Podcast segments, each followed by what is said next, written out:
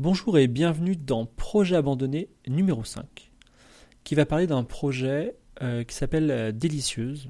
Alors j'essaie de faire des projets, alors j'ai beaucoup de projets abandonnés, il me reste encore plein à exposer, et j'essaie à chaque fois d'explorer euh, des choses un petit peu différentes. Là, le projet, vous allez voir, il est assez court, assez bref, il fait partie d'un échec courant, parce que quand on est en création, en freelance, ben, on doit abandonner des choses de façon constante. Et là, je vais faire quelques digressions qui seront peut-être instructives sur ben, certains, certains éléments de réflexion qui ont amené euh, à la création du truc. Donc, je rappelle pour les. Parce qu'il y a des gens qui sont sur le chat en direct, qui vont pouvoir poser des questions et qui sont nouveaux. Le concept de l'émission. Donc, le concept de l'émission, projet abandonné, consiste à parler d'un projet que, que j'ai entrepris ou qu'un invité a entrepris, puisque le projet abandonné numéro 3, je crois, c'était avec euh, un invité. Donc, on parle. Et ce projet, il a échoué. Donc, ça commence par quels sont les facteurs qui ont fait que ce projet, ben on s'est dit à un moment, il faut le faire, c'est bien, on va le faire. Donc ça c'est la première partie. La deuxième partie c'est qu'est-ce que qu'était ce projet? La troisième partie c'est pourquoi il a échoué.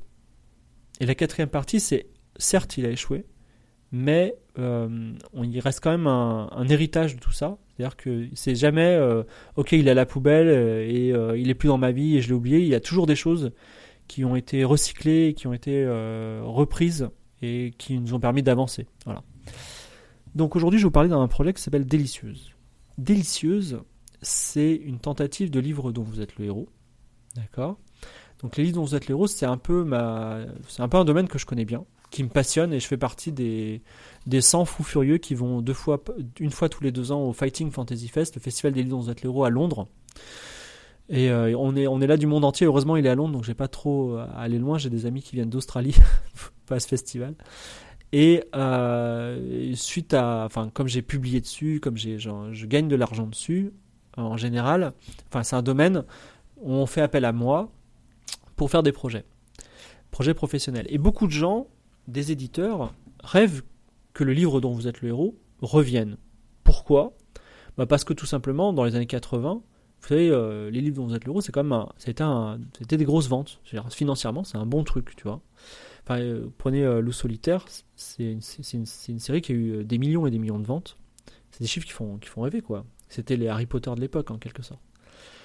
Et même aujourd'hui, l'expression la voiture dont vous êtes le héros, l'émission dont vous êtes le héros, c'est des choses qui sont passées dans le langage courant, alors que, enfin, c'est arrivé à un moment avant, il n'y avait pas ça. C'est arrivé, ça a bouleversé un petit peu euh, un mini pan de notre culture, mais ça l'a bouleversé quand même et ça existe. Donc, je me fais, approcher par, euh, des gens qui me disent voilà, euh, Fibre, on voudrait faire le livre dont vous êtes le Next Gen.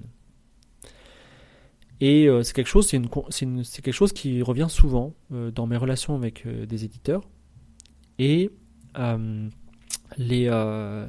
la question c'est que faire? Alors il y a plusieurs pistes. Déjà on peut faire des, livres dont vous êtes le à l'ancienne. Ça, ça euh, des gens le font.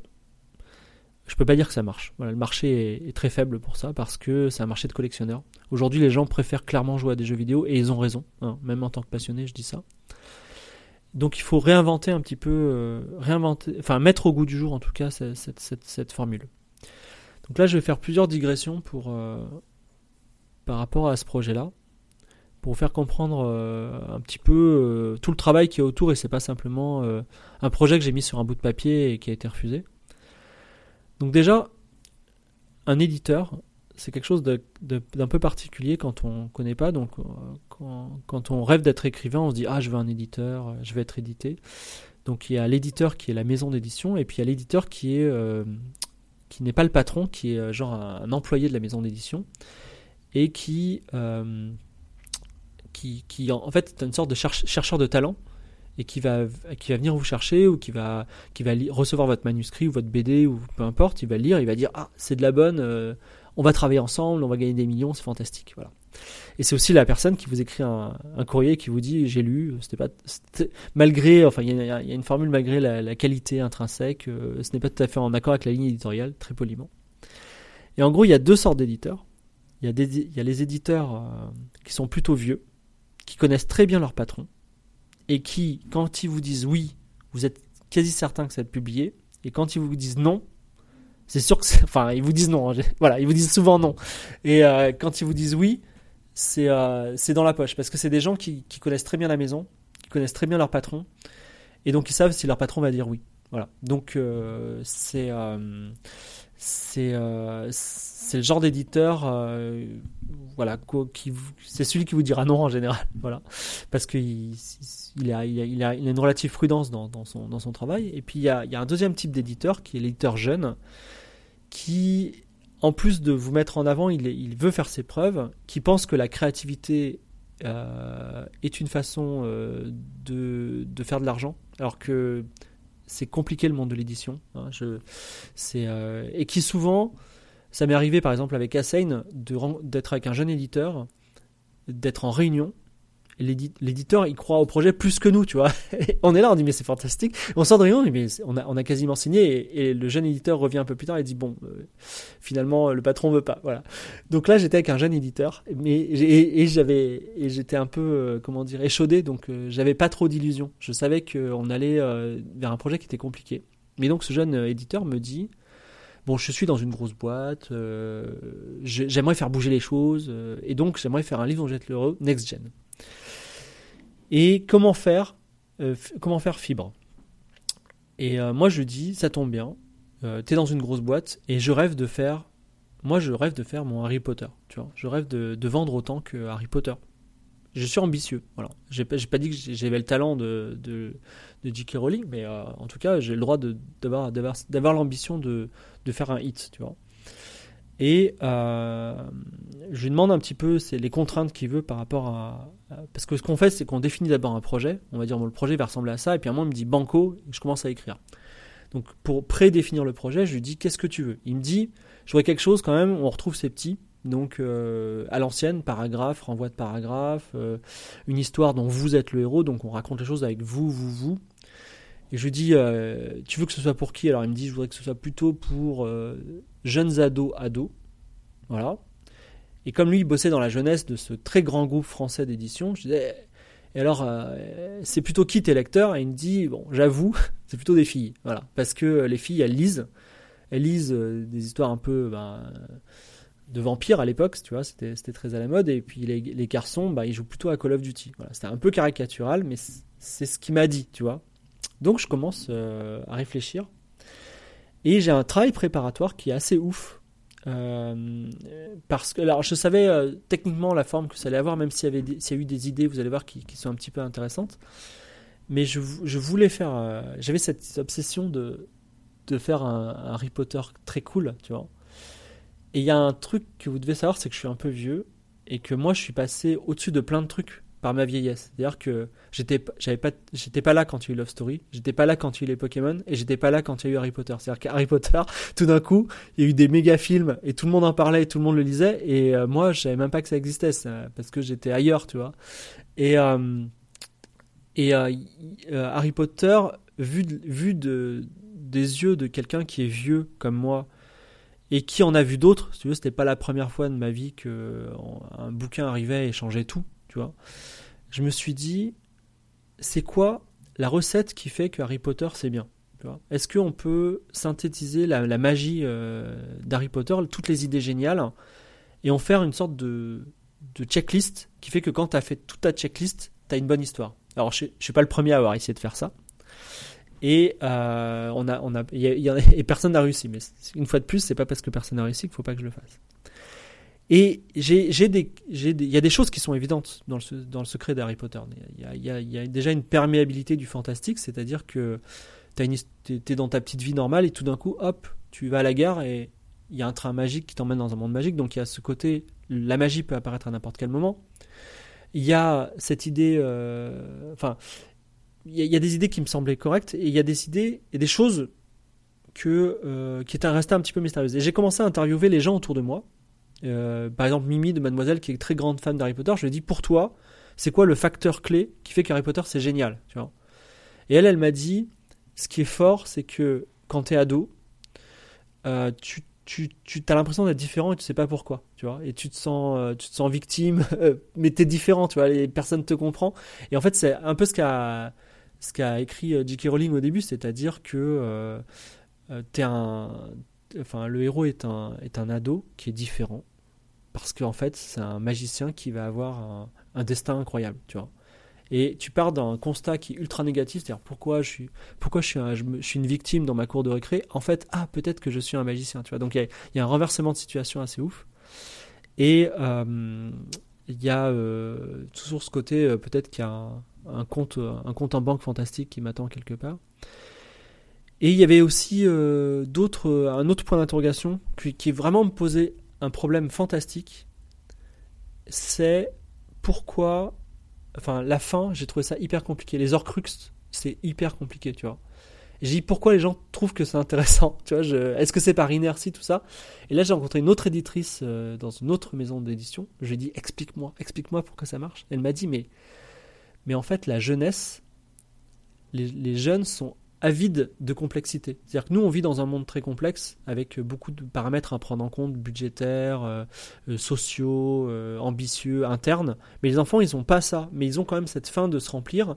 Et c'est pour ça qu'ils sont capables d'assimiler rapidement et surtout de se, de se plaire dans des concepts sophistiqués. Et c'est pour ça que ça marche bien. Voilà.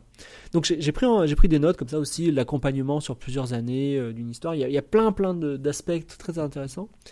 Et j'ai commencé à, à, écrire, à écrire les éléments signatures euh, de ce que serait une saga SF, euh, une saga fantasy, avec, euh, avec tous ces points positifs dans le cadre d'un livre dont vous êtes l'héros.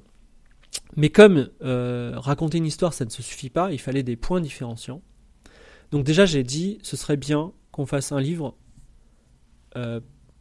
dont vous êtes l'héroïne, donc adressé aux femmes, et enfin où on jouerait une femme en tant que héros et euh, dont les, femmes seraient des lectrices.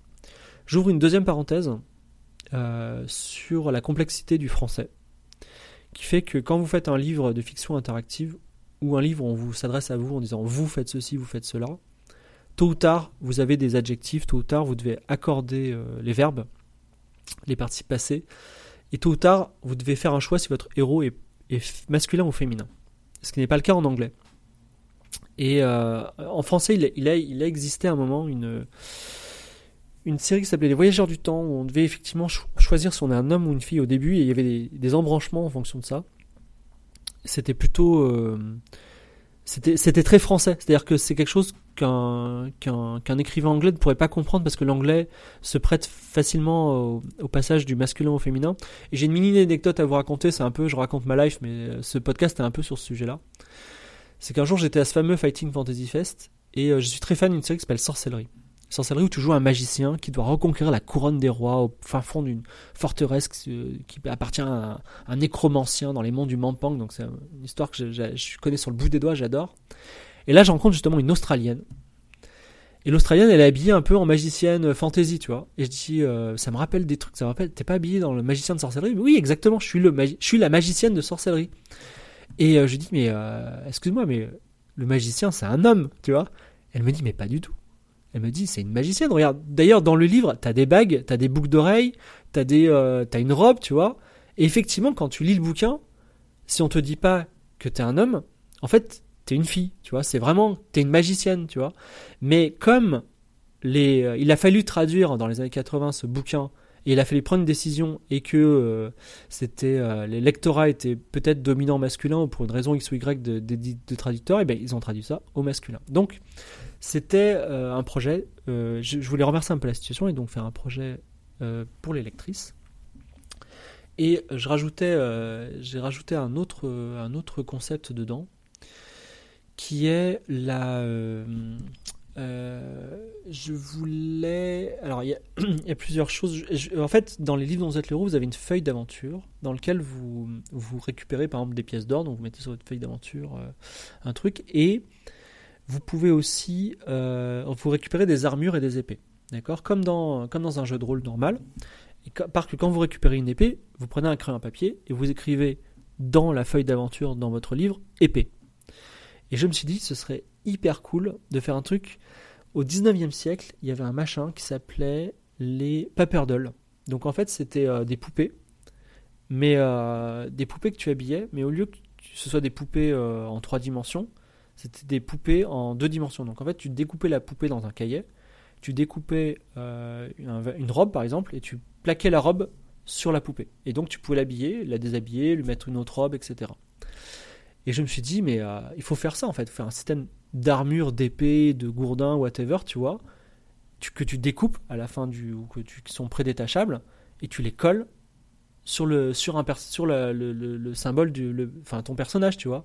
Et euh, comme ça, tu peux. Enfin, c'est vachement ludique, c'est cool. Et c'est pas euh, girly pour autant, tu vois. C'est un truc. Enfin, tu vois, l'héroïne, elle pouvait avoir une épée et trucider des ennemis aussi. Voilà. Le seul problème, c'est que moi, j'ai le luxe de, choisir mes projets depuis quelques années et je prête très attention à faire des projets qui, soient non violents. C'est-à-dire que on ne tue pas les gens et ou quand il y a une question de, enfin, tuer les gens n'est pas une résolution de problème, c'est plutôt une façon d'en avoir. Voilà, c'est ça le, concept. Et je voulais pas d'un personnage, surtout pour une littérature 12-15 euh, ans, où euh, bah, tu rencontres un bandit sur la route, bah t'as qu'à le tuer, tu vois, ça m'embêtait énormément. Donc, euh, euh, j'ai fait une histoire qui, euh, qui s'appelait Délicieuse. Voilà. Donc, l'héroïne, c'est. Attendez, je vais récupérer le document. J'ai le pitch que je vais vous lire. Donc, dans un village rural et isolé, notre héroïne vit un quotidien difficile. Malingre et faible, elle mange plus que ce que rapporte l'effort qu'elle devrait fournir au champ. Son père ne lui a pas donné de nom et la menace régulièrement de la vendre au romanichel itinérant. Un étranger, que l'on dit magicien, vient de la grande ville, il s'installe dans le manoir abandonné du village. Le père voit l'occasion de rentabiliser sa fille enfin en lui proposant comme domestique. Après un premier contact méfiant, le mage la prend à son service. Il ne va pas lui enseigner la magie, mais un art presque aussi important, la cuisine, donc entre guillemets, ça va être soi-disant une cuisinière. Donc il va lui apprendre en fait la lecture, l'herboristerie, la biologie, la médecine. Et la fille, elle, va, elle croit, elle croit qu'elle va apprendre la cuisine, et en fait, malgré elle, elle va commencer à apprendre la magie. Voilà la magie, euh, faire des potions, tout ça. Je suis très euh, fasciné par les potions, j'adore ça. Hein. Et donc commence la grande aventure, un, grand livre dont vous êtes l'héros, avec euh, où on, joue une apprentie magicienne, toujours malgré soi. Et une des features du jeu, c'était que tu devais, pour lancer un sort, tu devais avoir les ingrédients, donc tu devais créer ta recette de cuisine. Et ce que j'avais dit, j'avais dit, on n'a qu'à rencontrer Bocuse ou Gagnard, tu vois, et on lui demande des recettes qui font, tu vois, des recettes cool. Et euh, genre on lui demande t'as qu'à nous faire une île flottante, tu vois, et à la place de euh, crème anglaise, on mettra euh, purée de racines de mandragore, tu vois. Et l'idée c'était qu'à la en plus, enfin une autre feature du, jeu, enfin du, du, concept, c'est que t'as un vrai petit livre de recettes qui te servent pendant la partie. Et si tu remplaces la purée de mandragore par de la crème anglaise, t'as des vraies recettes de grands chefs, tu vois. Je trouvais ça super, je trouvais ça super cool. Et euh, ça, me plaisait beaucoup. Euh, euh c'était euh, un, des, choses que je trouvais très très très très bien. Voilà, ça me plaisait. Et je vends le, machin. Et il me dit, il réfléchit. Je sais que qu'au niveau de sa direction, c'est très compliqué. Il me dit, c'est vraiment bien ce que tu fais, mais ce serait mieux de faire plutôt un truc pour les garçons, ou plus tu serais agent secret dans l'espace, tu vois. Et j'ai dit, écoute, je, me suis fatigué à faire tout ça. Euh, je le sens pas trop, tu vois. Et, euh, du coup, ça j'ai pas poursuivi, mais comment dire, euh, je voulais pas faire un autre Lidon Zetlero où tu tues des gens. Voilà. Donc euh, ça, m'embêtait. Et même si j'ai reproposé un truc derrière, c'est un autre projet que j'aime beaucoup, je vous en parlerai peut-être un jour, où c'est une colonie de vacances, euh, une colonie de vacances extraterrestre. C'est une colonie de vacances où c'est un contre-projet que j'ai fait, je fais une mini parenthèse, mais j'en parlerai plus un jour. C'est euh, l'idée c'est que les extraterrestres sont arrivés sur la Terre, mais genre ils sont pas arrivés euh, en grande pompe. Un jour, euh, il était là au coin de la rue. Il y avait un extraterrestre au coin de la rue. Il y en avait pas qu'un en plus. Il y en avait plein de races différentes. Ils ont débarqué comme euh, des touristes arrivent au Sri Lanka, tu vois. Et, euh, et euh, l'idée, c'est que pour faire, pour accepter l'idée des extraterrestres au plus jeune âge auprès des humains, c'est qu'ils faisaient des colonies de vacances où ils mettaient en binôme un humain, un extraterrestre. Voilà. Et ils partaient. Et en fait, comme les extraterrestres avaient des pouvoirs, il y avait des grandes aventures, tout ça, mais c'était, c'était pas assez conventionnel non plus. Bon, c'est normal. Je comprends tout à fait. Hein. Il n'y a pas de problème. J'ai toujours ce projet là que j'aime beaucoup. Donc ça c'est pourquoi le projet a échoué. Et euh, la dernière partie c'est qu'est-ce que j'en ai fait? Alors, il y a plein de choses, j'en ai fait plein de choses. Déjà, j'ai pas abandonné euh, le fait de faire un livre dont vous êtes le héros de Next Gen. Ça m'a beaucoup travaillé parce qu'on est revenu après vers moi en disant mais c'est quoi le, le, livre dont vous êtes le héros nouvelle génération, tu vois? Et je pense aujourd'hui, parce que j'ai créé des prototypes qui ont été validés euh, par des éditeurs, que le vrai livre dont vous êtes le héros moderne, il est procédural, il se joue à plusieurs, et il n'a pas une forme de livre, il a plutôt une forme de carte à jouer. Voilà, carte à jouer narrative. Donc imaginez un paquet de cartes qui au milieu de la table, vous retournez une carte et il y a une aventure dessus. Voilà. Donc c'est un peu le. Mais je, vous en parlerai de façon plus, plus dense une prochaine fois. Donc j'ai, la question de livre dont vous êtes l'héros euh, se poursuit. Et c'est quelque chose, c'est un travail qui est, qui est constant en tâche de fond, c'est moi. J'aime beaucoup, je, veux faire des choses avec, ça, me fascine. La question de la paper doll, je la regrette beaucoup. J'espère la, la, replacer un jour. Je pense qu'il y a des choses à faire. Voilà. La question de euh, faire un, un jeu euh, destiné euh, spécifiquement aux filles, c'est compliqué aujourd'hui parce qu'aujourd'hui il y a des questions d'égalité de traitement dans les produits interactifs, que ce soit jeux vidéo, et qui fait que sortir un, jeu que pour les garçons c'est problématique, que pour les filles ça l'est pas moins à, mon, à mes yeux. Il faut faire des jeux où voilà Enfin, comment dire, c'est des questions compliquées. Et en tout cas, faire un truc que pour les filles, c'est euh, bizarroïde. Et surtout, euh, que ce soit lié à la cuisine, j'ai peur que ce soit euh, connoté, tu vois, genre, qu'est-ce que, quel message ça voulu faire passer, alors que c'est deux idées complètement différentes. C'est-à-dire, je voulais faire une histoire soft de magie et je voulais que les filles soient mises en avant. Bref. Sinon, un dernier point. Oui, je suis quand même, je suis hyper fan de la cuisine en tant qu'élément ludique. Et euh, souvent, quand on vient me voir, on me dit euh, T'as pas une idée de jeu Je dis Pourquoi pas faire un simulateur de cuisine? Et j'ai déjà tout en tête. Et récemment, d'ailleurs, j'ai eu un entretien avec des, créateurs de jeux vidéo à ce sujet-là. Parce que je pense que euh, faire un vrai simulateur de cuisine avec gestion de recettes, tout ça, il y a vraiment des. il y a vraiment des. Comment ça s'appelle? Il y a vraiment des choses à faire très intéressantes avec la cuisine. Est-ce que j'ai une dernière, euh, dernière chose, une dernière conséquence à vous dire par rapport à ça? Pepper Doll, dans héros Non. Euh, il est possible que vous lisiez des livres dont l'héros à moi dans quelques mois ou années. Voilà. Parce que des projets sont en cours. Merci d'avoir été avec moi. Ah oui, euh, oulala, attendez. Oulala, excusez-moi. Quand même, quelque chose de très très important que je vais vous dire. La relation euh, apprenti euh, maître magicien, euh, malgré soi, c'est-à-dire un, jeune débarque dans la vie d'un magicien et il se transforme en apprenti, c'est un concept que j'aime depuis très longtemps. Et en fait, j'en ai fait une série télé qui, elle, n'est pas un projet abandonné puisqu'elle a été faite, elle a été tournée, elle a été montée et bientôt elle vous sera présentée. Et évidemment, je l'ai recyclé ça. Et ça a donné Banlieue et Sortilège. Donc c'est une série télé en quatre épisodes qui se passe dans la banlieue de Saint-Etienne, dans laquelle un mec, c'est un jeune, un jeune gamin qui est émo et euh, qui va voir son voisin parce qu'il y a des problèmes de taupe ou je sais pas quoi. Et en fait, son voisin, c'est Dumbledore, tu vois. c'est un grand magicien et le magicien est persuadé que c'est l'enfant élu. Donc c'est une série très comique, très drôle avec beaucoup de beaucoup de vannes de partout. C'est absurde. Mais euh, et c'est et voilà, ça a été tourné, ça va passer, je sais pas sur quelle chaîne télé. Euh, enfin, c'est pas forcément la télé, c'est peut-être euh, peut-être de la web TV ou je sais pas quoi. Ça sera peut-être à la télé. En tout cas, j'ai hâte de vous, de vous, présenter ça. Et si vous voulez des images, je vous les montrerai. C'est super cool. Et voilà. Donc ça, ça si, c'est beaucoup d'impact en fait. voilà. Donc, merci pour votre écoute. Je vais passer aux questions si vous en avez. Je regarde ça une seconde. Alors. Euh, The Nouille me dit le concept est trop chouette, mais bien galère à faire techniquement. Plus le système est complexe, plus tu es limité par le nombre de pages et plus l'aventure doit être courte. Alors, euh, je vais pas rentrer dans un dans un comment ça s'appelle? Euh, dans un cours sur les, narrations par embranchement.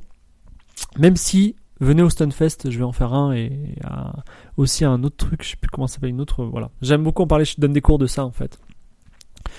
C'est euh, sache que c'est galère, c'est complexe, mais c'est pas impossible. Et tant que c'est pas impossible, c'est faisable. En fait, en narration par embranchement, on peut faire vraiment plein plein de choses très très cool, notamment euh, je vais citer un exemple que j'aime beaucoup qui s'appelle L'ancienne prophétie. L'ancienne prophétie, c'est un livre dont vous êtes l'héros qui est un peu comme dans Un jour sans fin, c'est-à-dire que tu commences, enfin il date des années 80 déjà, tu commences et en fait l'histoire elle boucle, tu reviens au début Et tu peux aller un peu plus loin à chaque fois, tu vois. Donc tu peux faire des trucs complètement fous en, en narration à l'île dont l'héros. On n'a pas encore tout découvert. Alors ensuite, euh, des genres de jeux non binaires. Euh, Pichouni me dit Que penses-tu d'un jeu comme Arkham, le jeu de cartes, on se raconte une histoire en retournant des cartes? Alors je ne connais pas Arkham, mais dans la licence euh, L'Appel de Cthulhu, il y a un vieux jeu que j'aime beaucoup. J'ai fait mes cartons parce que je suis en train de déménager, mais j'ai toutes les cartes de ce jeu qui s'appelle Mythos. Et Mythos, c'est un, c'est un rami, on va dire un. Allez, je, vais hyper mal le décrire, mais une sorte de bataille où effectivement on pose des cartes qui sont narratives. C'est-à-dire je vais au Caire, je vais en voiture, je rencontre un chat magique, je fais ça, et en fait tu dois remplir, tu dois raconter une histoire. Voilà. Et euh, je ne connais pas Arkham, par contre il faut que je, faudrait que j'arrête de ça de, près. Voilà. Alors, euh, pourquoi Baxou 447 me dit pourquoi ne pas faire un livre dont vous êtes le héros intergénérationnel? Un père qui lirait ça à sa fille et réciproquement. Alors c'est très sympa comme idée, bravo. C'est très bien. Franchement, euh, si tu veux, je te mettrai en relation avec le mec. Je n'ai pas eu cette idée et je trouve que c'est une très bonne idée. Bravo. Euh, je ne te la, je ne te la prendrai pas parce que c'est pas trop mon kiff. Mais peut-être le jour où je serai papa, j'essaierai de retrouver ta trace et je dirai ah c'est bien, peut-être que je vais le faire. Tu vois. Alors lune virtuelle me dit est-ce que l'e-book sans pouvoir apporter quelque chose pour les dont vous êtes le héros? Ah, alors en plus d'un moyen plus facile de tourner les pages, oui. Alors c'est une bonne, une bonne remarque. Euh, y a, euh, déjà, il y a une scène des livres dont vous êtes l'euro amateur euh, sur, sur Internet, notamment en français et aussi canadien, enfin québécois, et ça s'appelle les AVH, Aventures dont vous êtes l'euro. AVH. Si vous tapez AVH, vous allez tomber euh, sur des forums comme Rendez-vous 1, par exemple. Il y, a, il y a vraiment des tonnes, tonnes d'AVH. Il y a même des AVH à moi sous d'autres noms.